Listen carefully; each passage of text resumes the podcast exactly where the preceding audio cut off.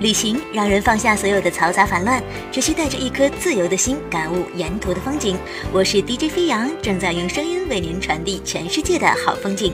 快来关注一生要去的一百个地方，耳朵也要吸氧哟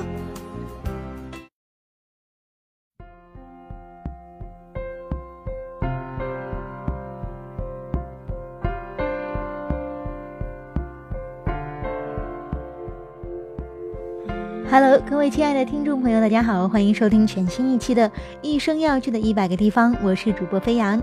本期节目啊，我们继续悠闲的罗马之行。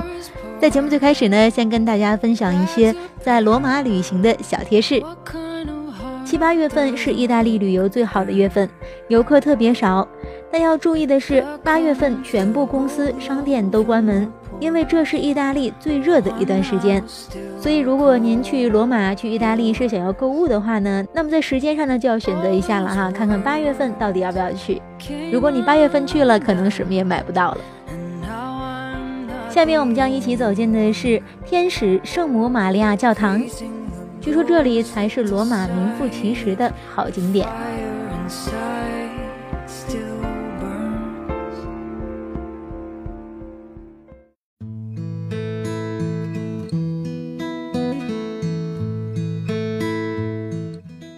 初到罗马的我，当然要到这里的教堂与罗马的保护神打个招呼，得到他们的祝福才最重要。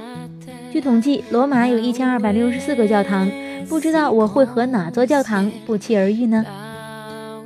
我背着双肩包，戴着墨镜，塞着耳机，里面播放着在火车上下载的罗马故事，一路看地图，一路走，直到遇见了天使圣母玛利亚教堂。也许你没听说过这个名字。但也许在某张明信片上看到过这个略显沧桑的教堂，若不是地图上有显示，我差点没认出来这是一座教堂。欧洲的教堂大都是富丽堂皇，唯有它是断壁残垣。一路走来，到处都是游客，但这座教堂的门前却非常冷清。这该不是一座废墟吧？没错，这座教堂还真是一片废墟。在教堂的介绍中说，它是古罗马迪奥克莱齐亚诺浴场废墟的一部分。迪奥克莱齐亚诺浴场是古罗马帝国最大的浴场，可供三千多人同时淋浴。别看教堂外表如同废墟，走进去却豁然开朗，不似其他教堂那般沉闷肃静。它明亮的像座博物馆。在教堂大厅的地面上，有一条长达四十五米的铜线。据说到了夏至正午，太阳透过大厅墙上的小孔照进教堂，阳光正好落在这条线的一端；冬至正午又落在线的另一端。它是古时候时间的标准线。不过，它不仅仅是一条时间标准线，在这条线的周围会有整个宇宙。聪明的罗马人精通天文地理，他们把世界的来源、地球之外的行星和星座全部绘制在地面上，所以。顺着这条铜线寻找，可以清楚地发现自己的星座。而阳光照射到每个星座的时候，正是这个星座高高挂于天际的时刻。不知道是否真实，但这样的传说也是很美好的。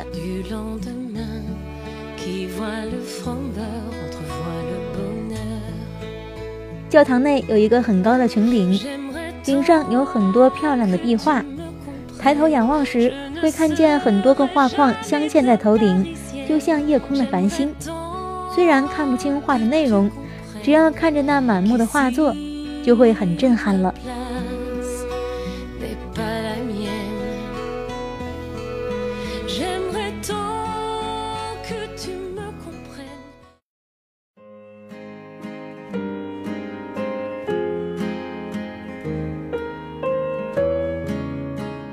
墙壁上有很多人头的雕像，就像隐匿在墙壁中的精灵，呼之欲出。还有一个断臂男子的雕像，身上的正中心位置烙上了深深的十字烙印。他半镶在大门上，像是羁绊，也像是守候。天使和圣母的衣服都刻画得很轻盈飘逸，看上去有种绸缎般的质感。每一尊圣家族的雕像都活灵活现。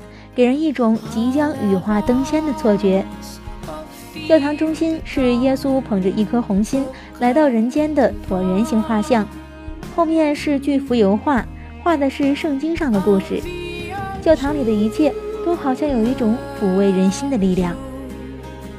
天使圣母玛利亚教堂在罗马的教堂中有着极高的地位，它是罗马唯一的一座由国家拥有的大型教堂。一些由政府主持的重要宗教仪式都在这里进行，不少为国家做出重大贡献的名人也葬于这里。就是这么一座非常重要的教堂，却因为许多旅游手册不曾写到，使得它人迹罕至。外面处处是游人，这里却安静的一声叹息都能听得清清楚楚。仿佛这里不再是当下的罗马，而是一个会引领我们的身心去探寻曾经历史的时光走道。天使圣母玛利亚教堂在罗马地铁 A 线 Republic 站，出了站就能够看到，或者直接从米特尼站走出来就是。它的外观不是常见的教堂样式，而是一个古迹废墟，由破落的巨墙改装而成。而且它不是叫 church，而是叫 basilic，意思是罗马式聚会所，门票是免费的。